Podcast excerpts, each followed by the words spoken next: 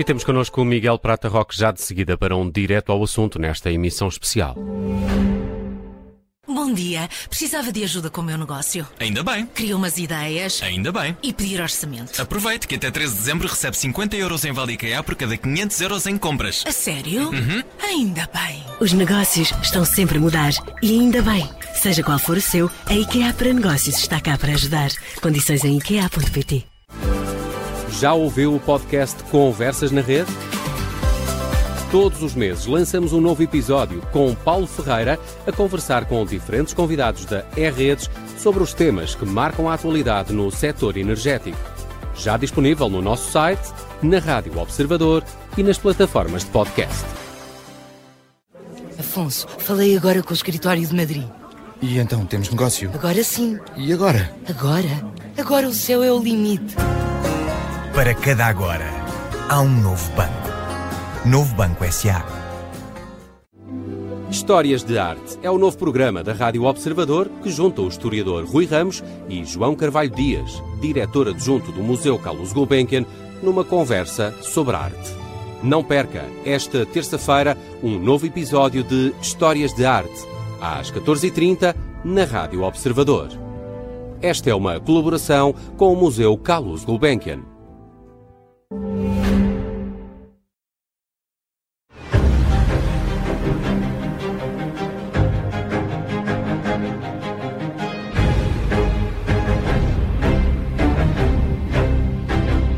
Está no ar mais uma edição de Direto ao Assunto, hoje com Miguel Prata Roque, jurista, antigo secretário de Estado da Presidência do Conselho de Ministros, a quem agradeço a disponibilidade para estar connosco nesta tarde da Rádio Observador. Eh, Miguel, boa tarde. Começava talvez pelo, pelo anúncio da admissão de João Galamba, o comunicado divulgado nas últimas horas, dando conta desse pedido eh, que foi feito ao eh, Primeiro-Ministro, já com reações de diferentes partidos que consideram, grosso modo, que esta saída de João Galamba do do governo era inevitável. É uma opinião que partilha? Sim, que para ir direto ao assunto, esta demissão era um desastre à espera de acontecer e já devia ter acontecido há muito tempo atrás. Um, a única coisa que eu posso elogiar nesta demissão é a circunstância do ex-ministro João Galamba ter colocado a sua família e a sua vida pessoal à frente de qualquer outro critério. Aliás, isto do ponto de vista político eh, esvaziou de sentido a reunião que o Primeiro-Ministro teria amanhã com o Presidente da República, mas obriga-nos também a refletir um pouco sobre como a vida hum, política hoje em dia está a ser conduzida. Esta, hum, esta tentativa sempre de denegrir, de vilipendiar, de perseguir titulares de cargos políticos, um, entrando em domínios da vida privada dessas pessoas, fazendo esperas à porta de casa, tocando nas campainhas onde as pessoas residem e onde têm os respectivos filhos e família, obviamente que é um fator absolutamente inaceitável numa democracia adulta e, portanto, obviamente que nós temos todos que refletir sobre aquilo que andamos a fazer porque nós corremos o risco qualquer dia de não ter pessoas eh, bem formadas, pessoas sabedoras, capazes a pretender exercer eh, cargos públicos. Mas é de facto uma grande reviravolta. Mas consegue perceber porque é que o, uh, o ministro João Galamba uh, disse que ainda tinha condições políticas para continuar? Bom, as condições políticas dependem da confiança sempre do Primeiro-Ministro. Aliás, o, o Ministro Duarte Cordeiro, ainda ontem, julgo que tenha sido ontem ou no sábado, que fez declarações nesse sentido. Eh, um ministro ou uma ministra tem sempre condições a partir do momento em que tem confiança por parte do respectivo Primeiro-Ministro. E o atual Primeiro-Ministro tem sempre afirmado, em certa perspectiva bem, que a circunstância de alguém ter um estatuto processual de arguído não significa que essa pessoa esteja diminuída do ponto de vista dos seus direitos cívicos e políticos. Aliás, a decisão hoje do juiz de instrução no processo que levou à queda do primeiro-ministro na passada terça-feira demonstra isso mesmo. É que o estatuto de arguído num Estado de direito democrático serve, antes de mais, para proteger a pessoa que está a ser investigada. O Ministério Público tem uma função fundamental e só ele é que pode, no fundo, dar confiança às pessoas que as instituições públicas estão a ser bem governadas Mas o Estatuto de Arguído significa apenas que alguém tem mais direitos do que está sujeito a restrições. E, portanto, nesse sentido, o Primeiro-Ministro é que formula esse juízo. Se me perguntarem assim, se me perguntarem a mim, se face àqueles acontecimentos nas instalações do gabinete do Ministro das Infraestruturas, em março passado, é mantido em funções o, o, o, o então Ministro das Infraestruturas, não teria. Julgo que a degradação da dignidade da função foi tão evidente que prejudica o exercício do cargo. Aliás, como vimos nos últimos meses, desde vaias em público até ter que sair de eventos pelas portas das traseiras, eh, não ter a capacidade de intervenção pública.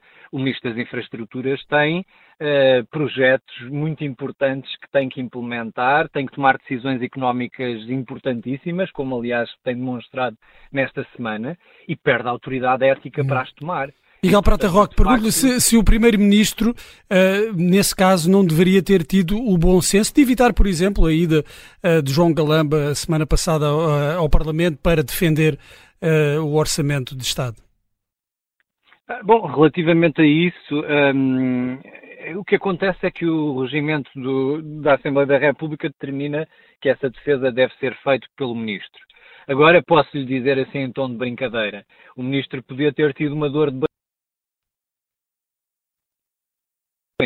e principalmente podia ter-se poupado a usar de tanta arrogância quando se dirigia aos deputados da oposição, designadamente a deputados do PSD e da Iniciativa Liberal. Não é, confesso que não é um estilo, não é um tom, nem que eu aprecie e muito menos que eu cultive. Eu acho que em democracia deve haver respeito por parte dos em relação aos adversários políticos e principalmente um ministro que está nesta posição que a posição de um, de um governo que já está admitido de funções, ainda que formalmente o Presidente da República não tenha publicado essa, essa aceitação da, do pedido de admissão pelo Primeiro-Ministro, devia ser muito mais contido na forma como se relaciona com outros operadores políticos. Miguel Prata Roque já aqui falou das eh, medidas de coação uh, aos uh, cinco detidos, aplicadas aos cinco detidos no âmbito da Operação Influencer. Uh, ficámos hoje a conhecer. É uma derrota para o Ministério Público a decisão do juiz de instrução criminal que deixou cair os crimes de corrupção de que estavam indiciados alguns dos arguídos.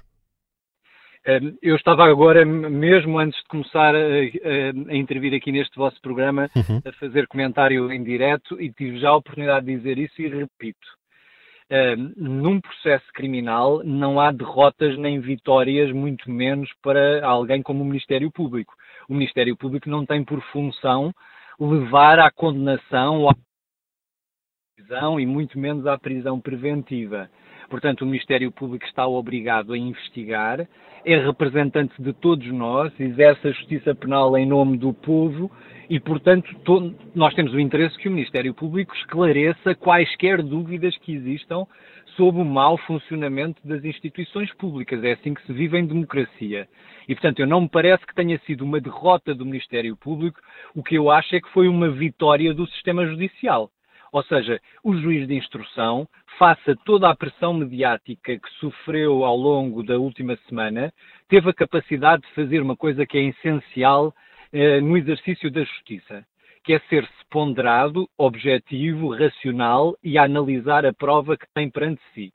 E eu quero crer que o juiz de instrução, analisando essa prova de uma forma criteriosa, chegou à conclusão de que haveria indícios, porque se não houvesse indícios, não teria aplicado outras medidas de coação, mas considerou não só que esses indícios eram bastante mais frágeis do que aquilo que algumas notícias surgidas na comunicação social ao longo da última semana foram tentando construir, mas principalmente outra coisa é que o juiz de instrução, nesta fase, não está a decidir se a pessoa é ou não responsável criminalmente. Uhum. Está só a avaliar se essa pessoa pode ou não colocar em causa um, o bom funcionamento do inquérito. Ou seja, se ele pode impedir a ação do Ministério Público nesta fase de investigação. Ora, o que acontece é que uh, estes arguídos, vários deles, já não estão a exercer as funções que exerciam. porque no caso dos arguídos que eram administradores da empresa privada, renunciaram às suas funções. O ex-chefe de gabinete do primeiro-ministro foi imediatamente exonerado. Aquela situação rocambolesca de haver dinheiro guardado em instalações que não são do primeiro-ministro, são da República, são de todos nós. E, portanto, obviamente que não há perigo de continuação da atividade criminosa. Relativamente ao Presidente da Câmara Municipal de Sines, também seria estranhíssimo que a pessoa ficasse impedida de exercer as suas funções a fazer fé nas notícias que o Ministério Público colocou no espaço público. Porque também vamos ser francos, ao longo da última semana houve persistentes violações do segredo de justiça habitualmente o que se diz é ah, a violação do segredo de justiça foi porque a polícia judiciária divulga informações. Ora, desta vez não há essa desculpa. Não há sequer a polícia judiciária a trabalhar como operador auxiliar do Ministério Público. Portanto, hum, obviamente, quando nós, quando nós lemos transcrições de escutas, quando nós apenas ouvimos a versão de uma das partes do processo, é normal que essa apreciação esteja desequilibrada. Há agora uma fase que é a fase em que as pessoas que estão a ser investigadas vão ter que ser informadas sobre quais são os factos que lhes são imputados e depois terão a oportunidade de se defender relativamente a eles. Também queria dizer outra coisa. Isto é a questão da responsabilidade criminal. Mas tem que haver responsabilidade política. E há uma questão política que, na minha perspectiva, deve continuar a ser discutida. E agora que vai haver eleições, eu espero que os candidatos e os partidos que se apresentam em eleições ao invés de estarem apenas a perorar contra a corrupção e contra a malandragem e são todos iguais e é preciso é refundar a República, eu espero é que apresentem medidas concretas para promover a transparência e a prestação de contas por parte dos titulares de cargos políticos. Uhum. Porque, independentemente da responsabilidade criminal, o que eu acho que se viu durante este, este processo é que há uma excessiva informalidade na tomada de decisões políticas. Há decisões que são tomadas por telefone, há decisões que são tomadas em almoços e jantares, há um, particulares, empresas privadas que acham normal fazer contactos, tentarem influenciar a tomada de decisão sem que isso seja absolutamente transparente. É muito importante, na minha perspectiva, que haja medidas de prevenção da corrupção que passam por isto a existência de agendas públicas dos governantes, tem que haver uma agenda eletrónica que esteja permanentemente acessível a todos os eleitores e à comunicação social para que se saiba quais foram as reuniões que foram mantidas por governantes com quem. É importantíssimo que haja um registro da pegada legislativa ou seja, que haja também eletronicamente o registro de todas as pessoas que intervieram no processo de decisão, todas as pessoas que foram consultadas, que fizeram sugestões, a razão pela qual foram aceitas algumas propostas de alteração e a razão pela qual foram recusadas outras.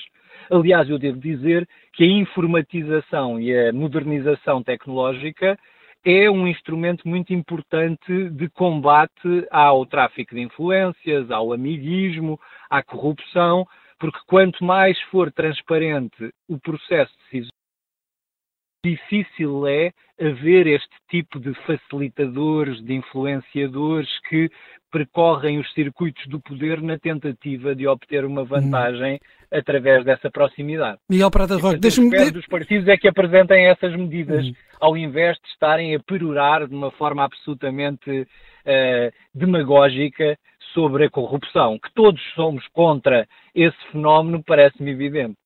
Deixe-me só perguntar-lhe, há pouco aqui na Rádio Observador, o advogado Rogério Alves dizia que, a propósito das medidas de coação, eh, para a opinião pública, a ideia de gravidade do caso uh, sofreu um grande revés, e isso também pelo facto de cair o crime de, de corrupção. Concorda com, com, esta ideia que, para o cidadão comum, este caso não será assim tão grave por causa destas medidas de coação e, e também por, por ter caído esse crime de corrupção?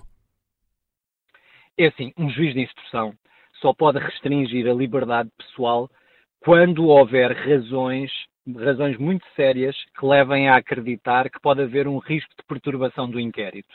Portanto, as medidas de coação não servem o crime. O que tem que haver é indícios de que a pessoa ou está a destruir prova, ou quer contactar com outros coarguidos ou com pessoas com responsabilidade. Portanto, é isso que o juiz pondera nesta fase. Claro que a gradação da medida de coação, saber se é termo de identidade e residência ou se é prisão preventiva, depende também da verificação de determinados requisitos de gravidade. E se o juiz entende que não há lugar à aplicação da prisão preventiva e da prisão domiciliária, de certa forma é porque também reconhece que essa, essa culpabilidade, essa seriedade da gravidade do ilícito praticado não é tão intenso. Mas também vamos ser francos, estamos numa fase inicial também do processo de investigação. Agora, o que é estranho é que o Ministério Público tenha feito um comunicado de imprensa na terça-feira a envolver um primeiro-ministro neste mesmo processo, se não está ainda numa fase de investigação em que esteja em condições de deduzir acusação. Porque o Ministério Público podia perfeitamente fazer toda esta investigação em sigilo, em segredo, sem haver publicitação, mas pelo contrário, quando faz essa publicitação através de um comunicado de imprensa, é porque está convicto que recolheu prova suficiente. Qual é o problema também desta questão? É que esta questão envolve a relação entre a dimensão penal, mas também a dimensão administrativa. Ou seja, quando nós tomamos decisões, atos administrativos, regulamentos administrativos, há questões de legalidade, mas há questões também de mérito, de oportunidade e de conveniência. O que é que isto significa? Significa que há uma dimensão de, de juízo político, uma dimensão de liberdade de decisão. E o que me parece a mim, sinceramente, é que os procuradores do Ministério Público que estão a investigar este processo beneficiavam muito se pudessem constituir uma equipa multidisciplinar com procuradores do Ministério Público dos tribunais administrativos. Miguel. Uh... Era muito importante que, que pudesse haver esse cruzamento de saber para, no fundo, se perceber como é que se tomam decisões administrativas, como é que se tomam políticas. Miguel Às vezes parece-me que há uma certa ligeireza, uh, pelo menos a avaliar pela informação que tem circulado no espaço público. Fica claro, Miguel Prata Roque, agradeço a sua presença neste Direto ao Assunto da Rádio Observador. Arrumamos de imediato ao Campos de Justiça em Lisboa, é lá que está a repórter Marta Amaral, com o advogado de um dos arguídos no âmbito deste inquérito. Vamos ouvir as declarações de Manuel Magalhães e Silva, advogado de Diogo Lacerda Machado. Se permitiram fazer estas Em incriminações. relação ao processo de António Costa, também está uh, morto na sua opinião à partida? Como é evidente, isto é, a partir do momento em que o que está em causa